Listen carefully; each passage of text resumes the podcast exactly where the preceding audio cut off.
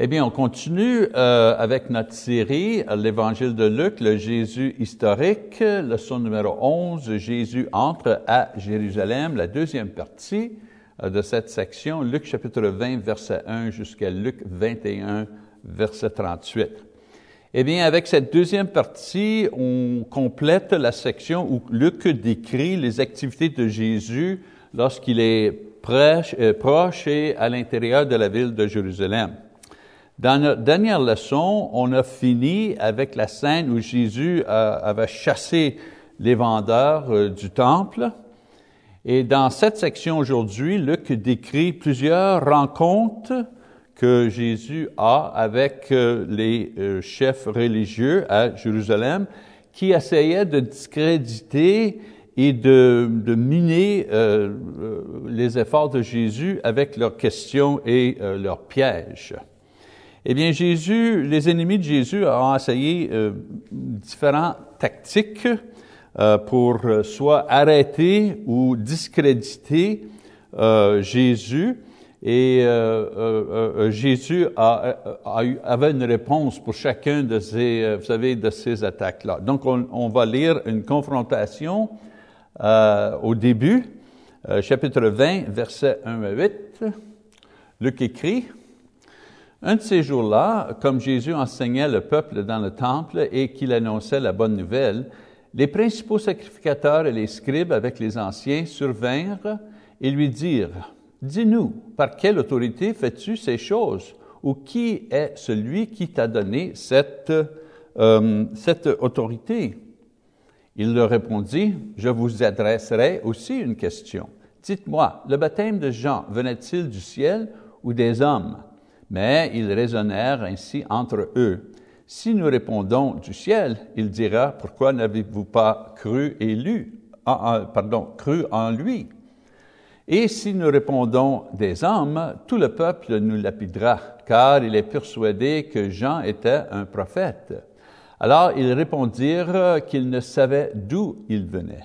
Et Jésus leur dit, Moi non plus, je ne vous dirai pas par quelle autorité je fais ces choses. Donc, on voit les, prêtres, les, scribes, les anciens. Euh, ça, ces gens-là représentant le, niveau le plus haut dans la société juive.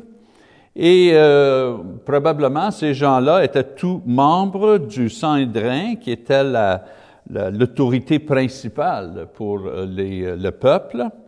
Ils viennent ensemble pour faire un, une démonstration de force en disant eh, comment osez-vous de faire telle chose Et Jésus, vous savez, pour eux le problème, c'est que Jésus avait pris sur lui-même l'autorité de faire un jugement euh, selon l'activité qui, se passait, euh, l'activité commerciale qui se passait dans, euh, vous savez, dans le local du temple. Il faut savoir que cette activité euh, commerciale euh, était contrôlée et amenait du profit à, justement ces personnes-là, les chefs religieux. Les, vendeurs n'étaient pas là sans payer, vous savez, euh, sans, avoir donné de l'argent à quelqu'un.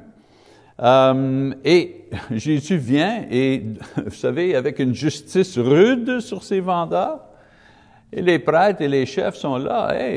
Vous savez, pour qui tu te prends, toi? Quelle autorité te donne? Vous savez, où tu pris l'autorité pour faire telle chose? Sur notre propriété? Vous savez? Leur, leur réponse, s'ils étaient vraiment fidèles à la loi, s'ils étaient vraiment, s'ils étaient vraiment des hommes spirituels, leur réponse aurait dû être, ah bien, c'est à peu près temps, ou Amen, ou merci beaucoup pour avoir, vous savez, euh, euh, euh, euh, avoir fait cette chose-là pour purifier le temple. C'est ça qui aurait dû être leur réponse. Mais à place, ils étaient insultés que quelqu'un, et puis même quelqu'un, quelqu'un qui n'était pas important, vous savez, un, enseignant de, Nazareth au nord, pourrait présumer de faire une telle chose dans une, une place où que eux avaient le contrôle. Un étranger arrive et fait justice, euh, vous savez, dans la place qui était sous leur contrôle. Euh, évidemment, euh, il avait beaucoup de courage. Mais euh, pour mettre en défi, euh, vous savez, ces gens-là, mais il se demandait qui, qui a t'a donné l'autorité de, de nous mettre en défi comme ça? C'était ça la question. Évidemment, la réponse était que comme le Fils de Dieu est la raison principale pour le temple, vous savez, il avait l'autorité de Dieu de faire ces choses-là. Mais, vous savez, de déclarer cette chose maintenant aura provoqué, euh, vous savez, euh, euh, du trouble avant le temps. Et Jésus savait que son temps était pour venir, mais c'était pas, c'était pas maintenant. Donc Jésus trouve une autre manière à répondre à leur, à leur charge. En leur demandant, vous savez, de nommer l'autorité derrière euh, euh, pardon, il leur demande euh, à, nommer l'autorité derrière les actions de Jean-Baptiste. Et en faisant ça, il fait deux choses. Premièrement, il maintient une discussion importante au sujet de l'autorité spirituelle, mais il change l'attention et le point de la question de lui-même à Jean-Baptiste. Et il leur force aux autres, ces chefs, religieux, euh, ces chefs religieux, à avouer leur manque de foi. S'ils disent que, vous savez, le baptême de Jean était de Dieu, et à ce moment-là, euh, il fallait aussi avouer que lui, Jésus, vient de Dieu, parce que c'est ça que Jean-Baptiste enseignait, que Jésus, c'était le, Fils de Dieu, Jésus était le Messie. S'ils disent, ah bien, vous savez, l'autorité de Jean-Baptiste, c'est Dieu qui a donné l'autorité, eh bien, il serait obligé d'accepter Jésus à ce moment-là. Et en disant qu'il ne savait pas, il confessait euh, qu'il n'était pas certain. Mais ils ont, ils ont dit cette chose-là pour éviter la colère de la foule. Parce que la foule croyait que Jean-Baptiste était euh, un, prophète de Dieu. Dans leur cœur, ils ne croyaient pas. Et Jésus expose vous savez, cette incrédulité, non seulement à la foule, mais à eux-mêmes. Et euh, ceux qui suivaient Jésus ont observé, euh, vous savez, la manque de crédulité de leurs chefs religieux. Euh, la position de Jésus au sujet de Jean était que sa mission était déjà déclarée en Luc chapitre 7. Donc, vous savez, en refusant de répondre à leurs questions, euh, les chefs euh, ont perdu l'autorité de demander une réponse concernant l'autorité de Jésus. Euh, quelle autorité il avait de, de, purifier le temple? Vu que eux autres n'ont pas répondu à sa question, eh bien, à ce moment-là, ils n'avaient pas l'autorité de, de, demander à Jésus la même, chose. Un autre point à considérer, à considérer était le bon temps pour la déclaration de son identité pour ne pas provoquer une émeute avec, euh, vous savez, une telle déclaration. C'était peut-être la raison qu'il a détourné leur question. Parce que Jésus n'avait pas peur de, déclarer qu'il était le Fils de Dieu. Il n'avait pas peur, il n'avait pas honte de, de, de, déclarer que son pouvoir venait du Père. Il disait ça souvent à ses disciples, à ceux qui, qui écoutaient sa prédication. Mais de dire une telle chose devant ces personnes-là hmm, amènerait, vous savez, du trouble. Et il ne voulait pas commencer, euh, vous savez, à faire le trouble euh, avant que son temps était arrivé. Donc Jésus suit, vous savez, cet échange avec eux, il suit ça avec un parabole qui décrit l'attitude et la fin de ceux qui le rejettent. Et ça, c'est la parabole des vignerons en chapitre 20, versets 9 et 18. Ce parabole est une réprimande euh, euh, pour l'incrédulité, la violence que lui, euh, éventuellement, euh, souffrira, euh, vous savez, par la main de ses chefs, ses chefs religieux. on connaît bien ce parabole. Le maître laisse la responsabilité pour une vigne à des vignerons euh, et prend son départ. Et lorsqu'il envoie des gens pour vérifier le progrès de, de, de leur travail, euh, les, les, vignerons attaquent et tuent même euh, ses serviteurs. Dans la parabole, Jésus dit que euh, le maître envoie même son fils pour, vous savez, aller chercher du profit et voir le, progrès du, de la vigne, et on le tue en essayant de saisir la possession euh, la possession du, euh, de, la vigne. À ce moment-là, le maître retourne pour exécuter ces hommes-là euh, et ôter leur position et euh, remettre leur position à, d'autres. Eh bien, eh bien c'est facile à voir euh, les parallèles entre la conduite des vignerons et les chefs religieux. Vous savez, je veux dire, tout, tout, tout le parallèle est, facile à voir. Euh, c'est intéressant à noter que euh, dans ce passage, c'est que Jésus cite plusieurs passages euh, dans l'Ancien Testament. Psaume 118, 29, Isaïe 8, verset 14. Il cite des passages dans l'Ancien Testament pour supporter son enseignement euh, que le Messie ferait face à la réjection et de la, et de la violence contre lui.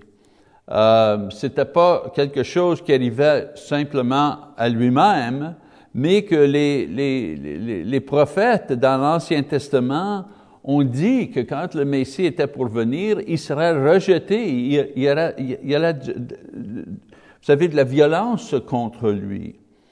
Euh, la pierre que les bâtisseurs ont rejetée est devenue la pierre euh, chef, la, pierre clé euh, euh, Somme 118, verset 22. Donc, si on voit, vous savez, les parallèles, les bâtisseurs sont les chefs religieux. Parce que, vous savez, dans cette société, souvent, on faisait référence aux chefs religieux comme les bâtisseurs d'Israël. Donc, dans la parabole, on sait tout de suite, c'est qui les bâtisseurs, vous savez? C'est qui?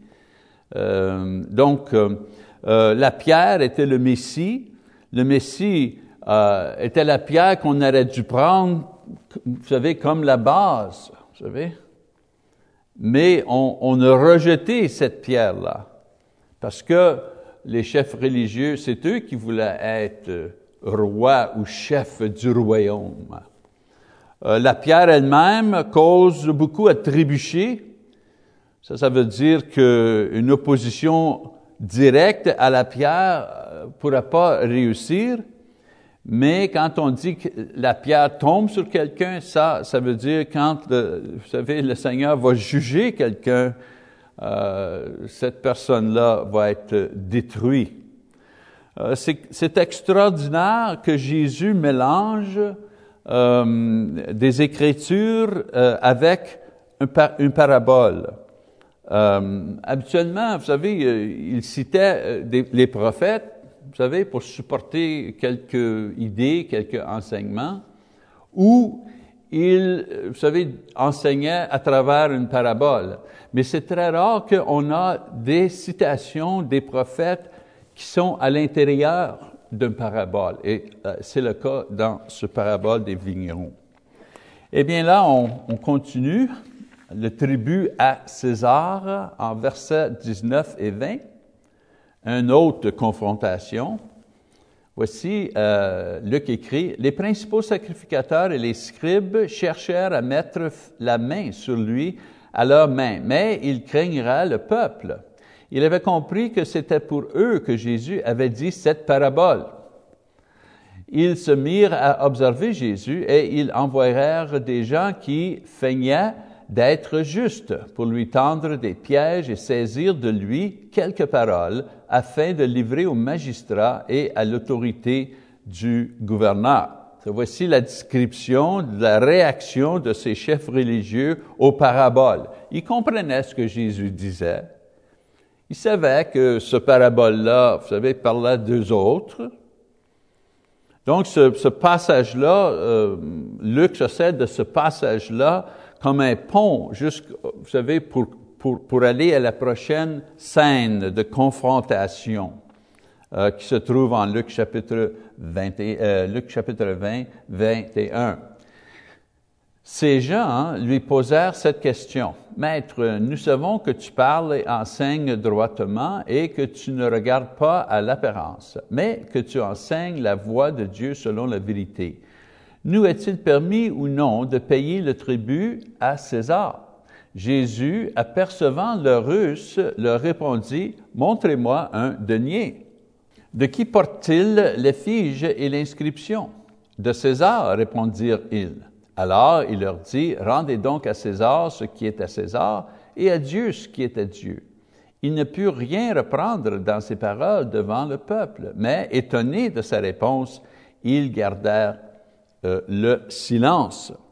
Eh bien, si la confrontation, vous savez, ils n'ont pas réussi avec la confrontation, les chefs religieux étaient, vous savez, devant Jésus avant et ils disaient, oh, pourquoi tu as fait ça? Qui te donne l'autorité? Vous savez, c'est une, confrontation. Ils n'ont pas réussi. Vous savez, avec Jésus à travers la confrontation. Maintenant, peut-être, ils vont essayer une ruse pour l'attraper. Notez bien, en verset 23, Jésus euh, vous savez, Luc écrit que Jésus savait exactement le piège et l'attitude derrière cette question. S'il répond qu'ils doivent payer la taxe, eh bien, à ce moment-là, on l'accusera euh, d'être, de sympathiser avec euh, Rome, et ça, ça, le discrédite devant le peuple. Si, par, si au contraire, s'il supportait le non-paiement de la taxe, eh bien à ce moment-là, il l'accuserait euh, devant les autorités romaines comme euh, un rebelle et, vous savez, il serait arrêté par les autorités romaines. Euh, D'abord, au lieu d'une réponse ou l'autre, euh, vous savez, Jésus apporte une résolution à un vrai dilemme que, les, que les personnes juives avaient. Parce que beaucoup de Juifs vous savez, qui, qui faisait face, euh, qui était sincère comme juif, était tourmenté parce que ils étaient forcés à payer une taxe à un roi païen en servant de des pièces de monnaie. Pour eux, c'était un blasphème, il y avait une image dessus. Ça, c'était, c'était un vrai problème pour les, vous savez, le, le, le, peuple ordinaire de payer cette Non seulement la valeur de l'argent, il faut que je donne une taxe. Pas, pas simplement ça, mais la façon qu'il doit payer la taxe avec, vous savez, une pièce de monnaie que pour eux était, vous savez, était péché d'avoir une telle chose. Jésus va au cœur de l'affaire en faisant, vous savez, une séparation entre le matériel et le spirituel. Il leur explique que certaines choses, comme les taxes, appartiennent strictement, euh, vous savez, au monde matériel. Et le temps qu'on est ici, on doit faire face à ces choses en conséquence. Autres choses sont spirituelles et on doit suivre les commandements de Dieu qui regardent ces choses. L'adoration, des questions morales et spirituelles, ça c'est des choses de Dieu. Le problème arrive quand on, fait de l'argent notre Dieu. Vous savez, on mélange les deux. Euh, le matériel et le spirituel. Donc, on fait de l'argent notre Dieu, ou on adore Dieu, euh, où on se conduit selon des règles d'homme. C'est des règles de Dieu euh, qu'on doit suivre pour notre vie spirituelle, pas des règles d'homme. C'est là le problème. Euh, Dieu a créé à la fois le spirituel et le matériel, ainsi que la manière pour nous d'y fonctionner. On est quand même dans le monde, mais on ne doit pas être de le monde. Hmm? On ne doit pas être mondain. C'est ça toujours la, vous savez, la balance qu'on doit trouver, nous, comme chrétiens. Maintenant, euh, une autre confrontation, cette fois-là, concernant la résurrection. Les, euh, les chefs religieux ont essayé la confrontation et une ruse, ils n'y ont pas réussi. Donc, ils essayent de discréditer Jésus en le ridiculant. Donc, en versets 27 euh, à 33, les Sadducéens amènent une de ces situations hypothétiques pour que Jésus fasse commentaire, mais vraiment, il amène l'argument tout simplement pour le ridiculer, pour se moquer de lui et son enseignement. Là, il faut avoir un peu de connaissance des Sadduciens. Ils étaient des prêtres, eux. Et eux considéraient seulement que le Pentateuque, vous savez, les premiers cinq livres de la Bible, ils considéraient seulement que les premiers cinq livres de la Bible comme avoir autorité, euh, être inspirés par Dieu. Mais ils ne croyaient pas que les autres livres de la Bible avaient l'inspiration et l'autorité de Dieu. Ils étaient un, seulement qu'un petit groupe très conservateur, des personnes très riches. Euh, ils trouvaient leur support euh, politique de, de, hautes personnes riches dans leur société. Euh, les pharisiens, eux, c'était, ils étaient les gens qui enseignaient, vous savez, ils étaient des scribes, et ils enseignaient le peuple ordinaire. Euh, les, euh, les Sadduciens, les prêtres, eux, croyaient qu'il y avait une grande distance entre Dieu et l'homme, comme des déistes aujourd'hui. Ils croyaient que la tâche de l'homme était tout simplement de maintenir sa vie quotidienne ici, parce qu'il n'y avait pas de vie après la mort. C'est ça qu'ils croyaient, les prêtres. Il enseignait que les richesses et la position, vous savez, la haute position dans la société, euh, ces choses-là étaient des bénédictions de Dieu. Et on les ordonnait à ces gens-là pour montrer qu'ils étaient acceptés par Dieu. C'est pour ça que beaucoup, à cette époque, croyaient que la pauvreté et la malédiction, euh, pardon, la pauvreté euh, était une malédiction de Dieu et un signe qu'ils n'étaient pas, que ces gens-là n'étaient pas acceptables à Dieu. Il faut savoir, c'est ça qui, tournait dans la tête de ces prêtres. Ils voyaient Jésus comme, euh, vous savez, euh, de la compétition, quelqu'un qui menaçait, vous savez, l'ordre dans leur société. Jésus arrivait puis il disait, ah, écoute, Dieu aime tout le monde pareil, les riches, les pauvres, les femmes, les hommes, ceux qui sont éduqués, ceux qui n'ont pas d'éducation, ceux qui sont prêtres et ceux qui sont, vous savez, très pauvres. Dieu aime tout le monde exactement de la même manière et la valeur de l'âme d'un homme est, est égale à la valeur de l'âme d'un autre homme.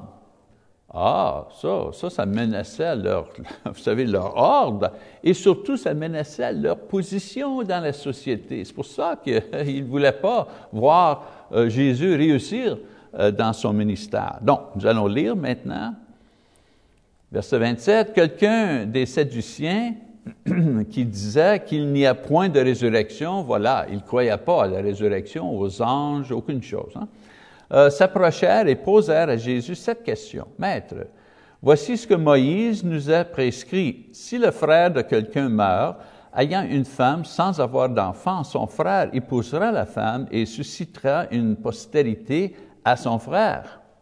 Or, il y avait sept frères. Le premier se maria et mourut sans enfant. Le second et le troisième épousèrent la veuve. Il en fut de même des sept qui moururent sans laisser d'enfant. Enfin, la femme mourut aussi. À la résurrection, duquel d'entre eux sera-t-elle donc la femme? Car les sept l'ont eue pour femme. Eh bien, la question est impertinente et moqueuse. Eux, ils se voient si sages et supérieurs à ce simple rabbi qui vient de, de Nazareth. On voit ça par leur question. On continue à lire. Jésus leur répondit, les enfants de ce siècle prennent des femmes et des maris, mais ceux qui seront trouvés dignes d'avoir part au siècle à venir et à la résurrection des morts ne prendront ni femme ni mari, car ils ne pourront plus mourir, parce qu'ils seront semblables aux anges et qu'ils seront fils de Dieu, étant fils de la résurrection. Que les morts ressuscitent, c'est ce que Moïse a fait connaître quand, à propos du buisson, il appelle le Seigneur le Dieu d'Abraham, le Dieu d'Isaac et le Dieu de Jacob. Or, Dieu n'est pas Dieu des morts, mais des vivants, car pour lui, tous sont vivants. Donc Jésus répond à leur impertinence avec connaissance, mais une connaissance qui démontre euh, sa connaissance supérieure, même sa connaissance divine, et leur ignorance de sujet qu'ils se croyaient si sages et si euh, et très connaissants.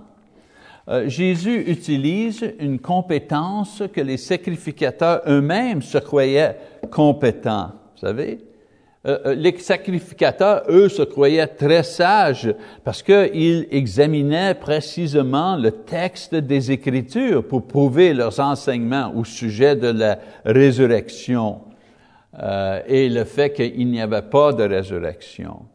Jésus interprète le sens du passage pour prouver que la résurrection du corps euh, aura lieu après la mort. Et il prouve son point en faisant la conclusion basée sur l'usage grammatique exact du verse dans la phrase en question. Il dit que le verbe est dans le présent. Euh, Laissez-moi vous lire Exode, le passage en question. Dieu dit, n'approche pas d'ici. Ça, c'est Moïse, vous savez.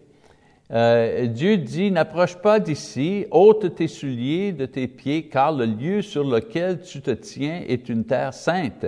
Et il ajouta, je suis le Dieu de ton père, le Dieu d'Abraham, le Dieu d'Isaac et le Dieu de Jacob. Moïse se cachait le visage car il craignait de regarder euh, Dieu. Euh, ici, Jésus, vous savez, il lit dans le passage, le passage dit, je suis. Quand on dit je suis, ça veut dire que Abraham, Isaac et Jacob, ils sont là aussi présents. Euh, ça, c'est l'interprétation juste euh, qui défait, qui détruit la position des Sadduciens qui disaient il n'y a pas de résurrection après la mort. Ils ont seulement accepté les enseignements de la loi comme autorité religieuse. Donc, c'est quoi que Jésus fait? Il va dans un passage, Exode 3, versets 5 à 6, il va dans un passage qui est situé dans les premiers cinq livres de la Bible, et par ce passage-là, et par un, examen exact euh, du passage, du verbe qui est dans le sens présent, il démontre ou il leur montre que leur conclusion basée sur ce passage euh, est faux. Donc, il, prend leurs outils et leur orgueil de, connaissance de ce livre-là et leur, prouve avec leurs outils et leurs livres euh, que, leur euh, enseignement au sujet et leur croyance au sujet de la résurrection est fausse. Euh, il démontre aussi, ou il, fait une démonstration aussi de sa connaissance divine. Euh, avec Exode 3, 5 à 6, il, faisait une démonstration de sa connaissance supérieure, mais aussi il donne une démonstration de sa connaissance divine. Euh, et en faisant ces choses-là, il montre qu'il a une nature divine parce qu'il montre à ces gens-là des choses concernant la résurrection que seulement que quelqu'un qui, qui, était au ciel pouvait connaître.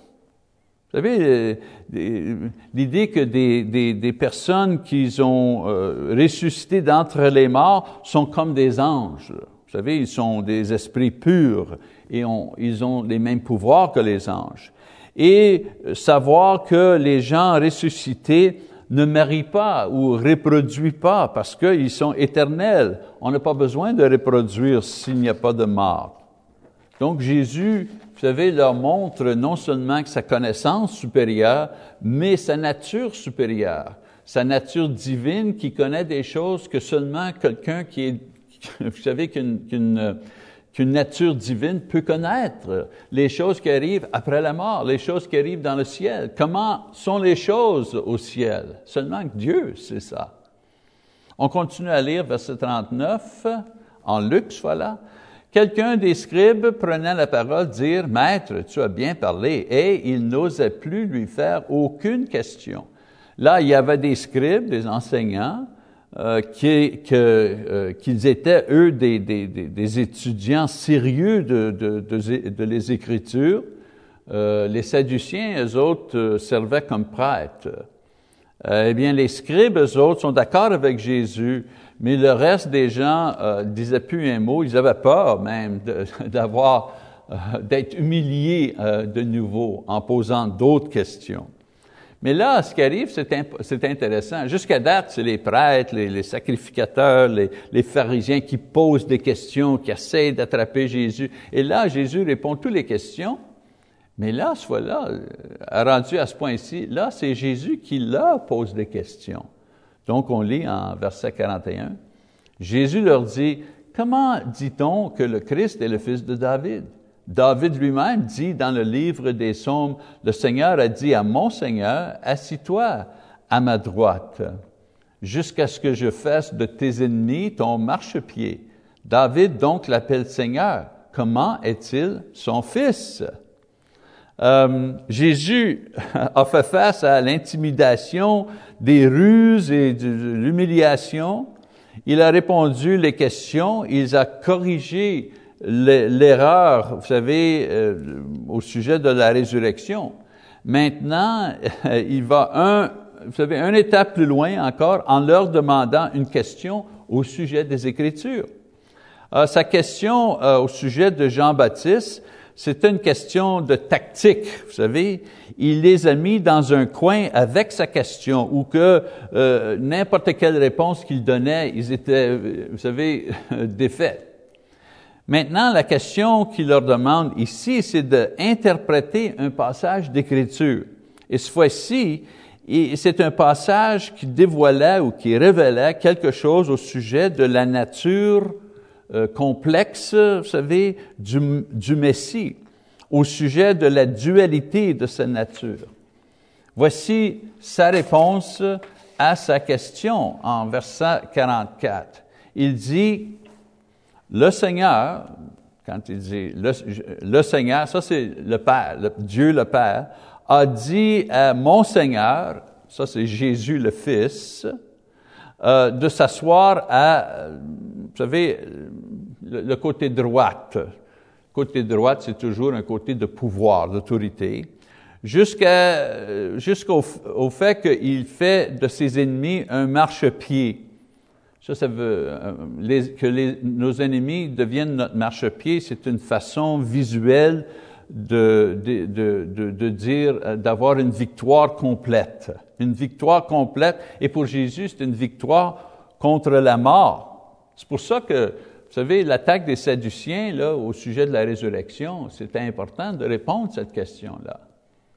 Parce que eux, vous savez, s'il n'y a pas de résurrection, si les gens vous savez, ont, aucune base d'écriture euh, sur laquelle ils peuvent croire que la résurrection d'entre les morts est possible, à ce moment-là, la résurrection de Jésus va être en doute. Jésus leur donne, les gens qui écoutaient, là, il leur donne, euh, il cite un passage et il explique un passage euh, qui enseigne que la résurrection de l'homme et la vie après la mort est possible. Maintenant, le passage en question. Jésus leur demande à expliquer ça. C'est qui le Père? Le Père dit au Fils, assis-toi à côté de moi, etc., etc. So, le Seigneur, c'est le Père. Il dit euh, à son Fils, Jésus, le Fils de Dieu, de s'asseoir à sa main droite jusqu'au moment que je fais de tes ennemis un marchepied. Jusqu'au moment que tu vas avoir une victoire sur tes ennemis. Ça, c'est dans Psaume 110, verset 1. David, a fait euh, a, déclaré cette prophétie à travers le pouvoir du Saint-Esprit, comme je vous dis, en Psaume 110, vers 1. Donc la question de, Jésus est, est, ici. Si David l'appelle Seigneur, comment est-il son fils?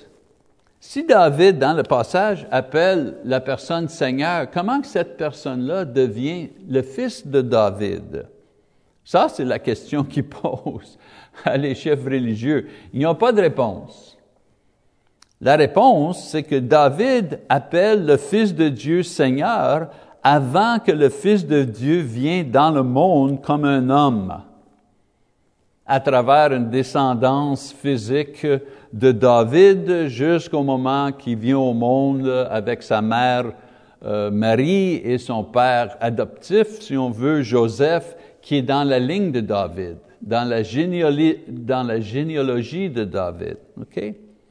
À ce moment-là, David a écrit ces mots avant, avant que Jésus arrive ici sur la terre. Un peu plus tard, bien, beaucoup d'années plus tard, Jésus devient un homme à travers euh, une descendance euh, de David, euh, à travers son père adoptif Joseph. C'est comme ça que David peut dire au Seigneur, vous savez,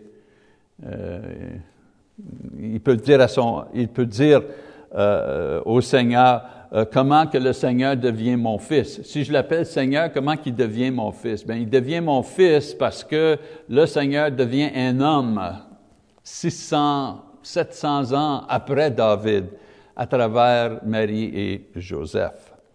Euh, les scribes et euh, les scribes, les pharisiens, les prêtres, ils connaissaient tous cette écriture et ils ont avoué que le Messie sera un, descendant de David, mais il ne réalisait pas ou même refusait d'admettre que, comme Jésus avait juste démontré, que le Messie serait aussi de nature divine.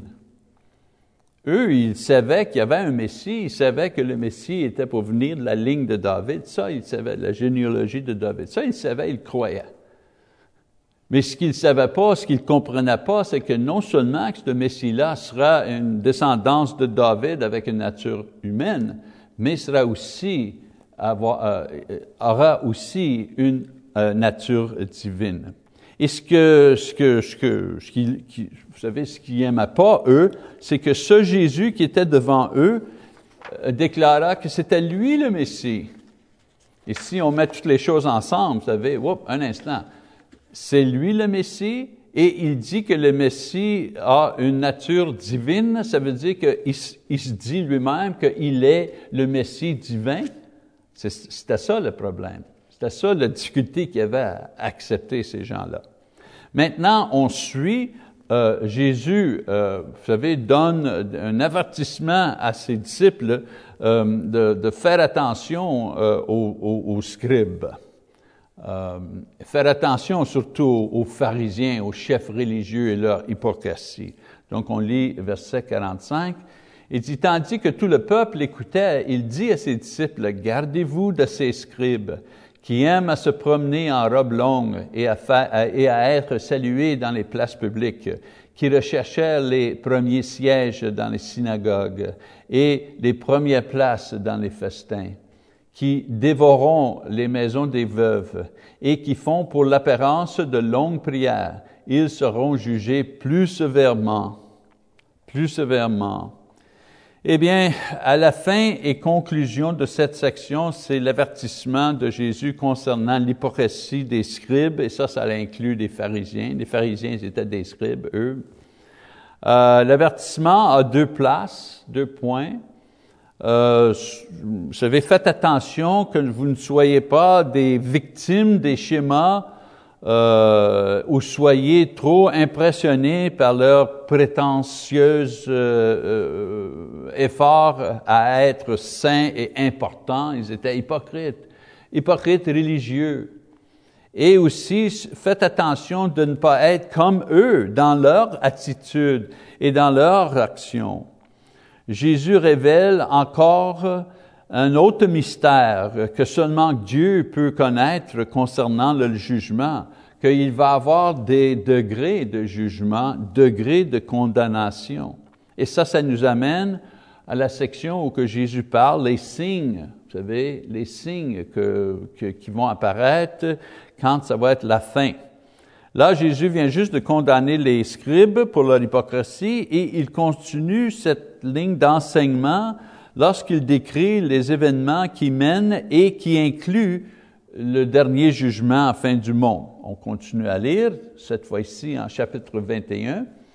Jésus, ayant levé les yeux, vit les riches qui mettaient leur offrande dans le tronc.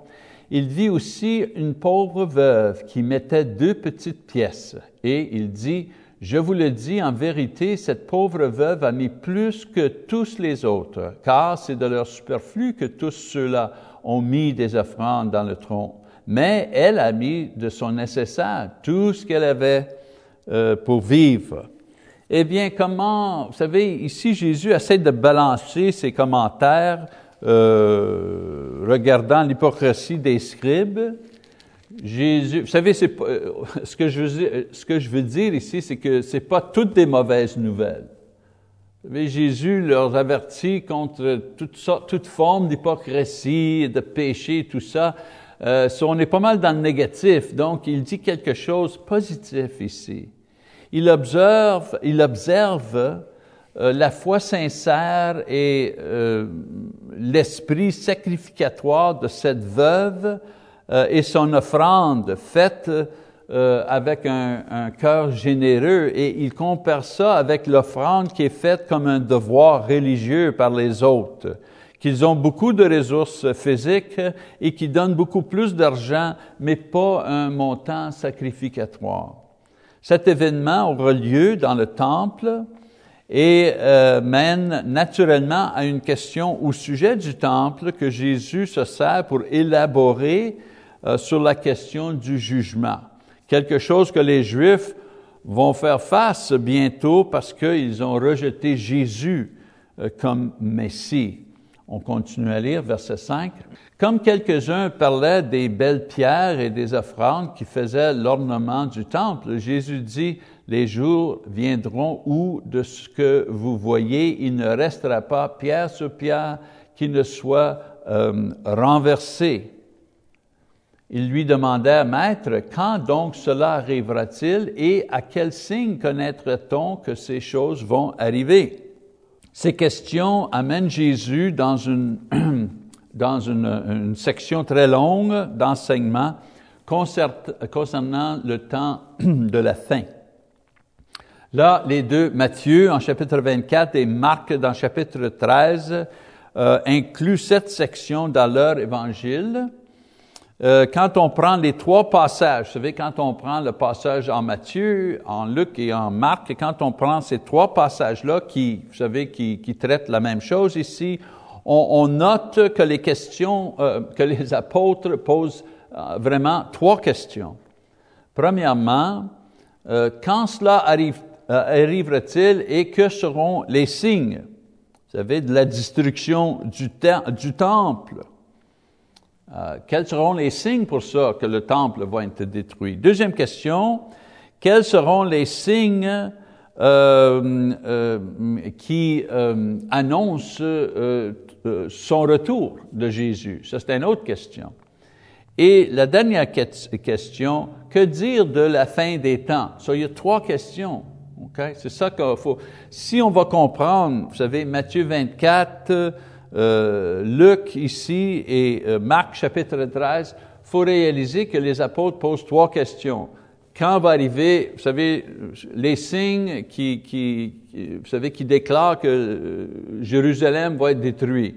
Quels seront les signes qui annoncent le retour de Jésus? Et troisièmement, que dire à la fin des temps? Trois questions.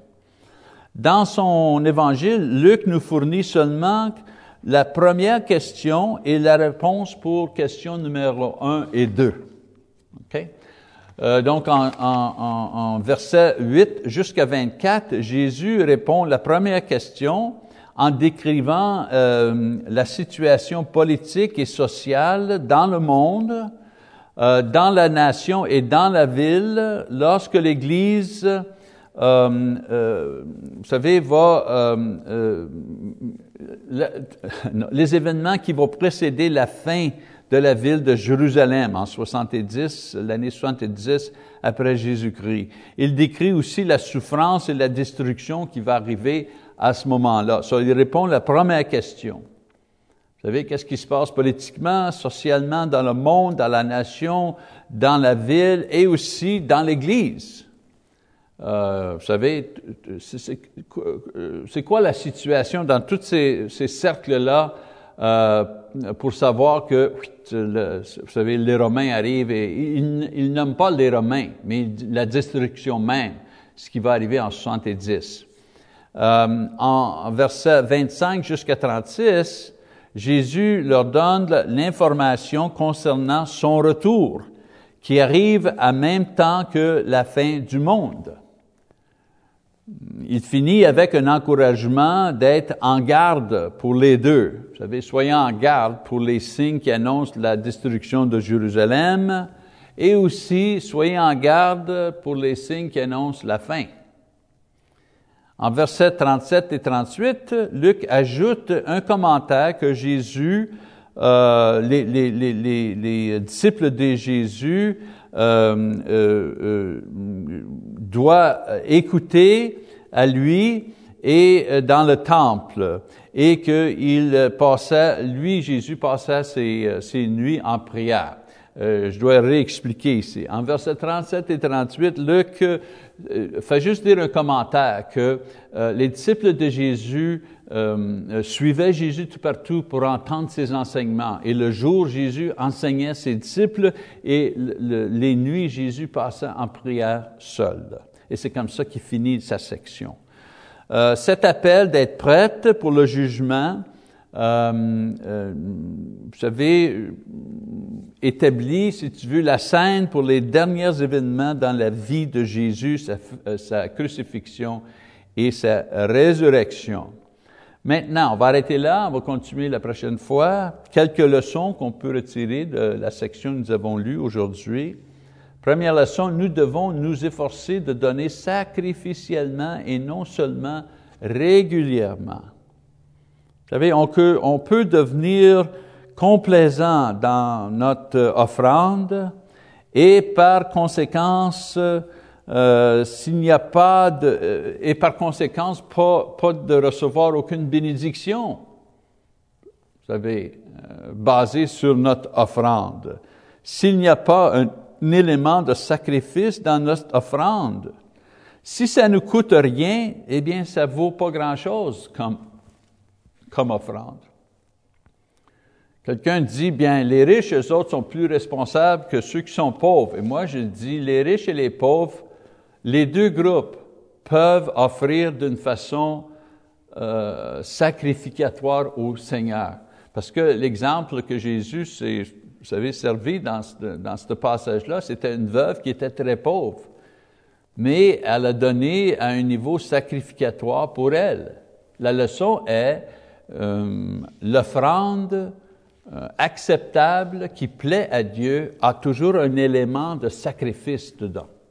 Quand ça nous fait pas mal du tout, eh bien, c'est pas un sacrifice, et à ce moment-là, notre offrande, vous savez, je ne crois pas que c'est une offrande, pas qui n'est pas acceptable à Dieu, mais peut-être qui ne plaît pas Dieu et qui ne bénit pas celui qui donne. Deuxième petite leçon, le jugement est certain. Les Juifs ont ignoré l'avertissement de Jésus au sujet du jugement qui était à venir, et on sait historiquement que son jugement, ou vous savez, sa prophétie de jugement a été complétée dans l'année 70. Je dis tout simplement qu'on ne doit pas faire la même erreur aujourd'hui. Et dans notre prédication, c'est toujours important d'inclure cette idée-là de jugement. Euh, oui, on prêche l'Évangile, que les gens euh, peuvent être sauvés, pardonnés de leurs péchés, d'avoir la vie éternelle, absolument, c'est le cœur de l'Évangile. Mais une partie de l'Évangile aussi, c'est d'annoncer et déclarer avec euh, certitude qu'il va y avoir un jugement. Donc, faut éviter ce jugement-là en obéissant l'Évangile. Eh bien, c'est tout. Euh, pour ce fois-là, euh, on vous encourage à lire Luc 22, verset 1 jusqu'à 23, verset 25. Et une fois fait, nous allons continuer avec notre leçon. Merci beaucoup.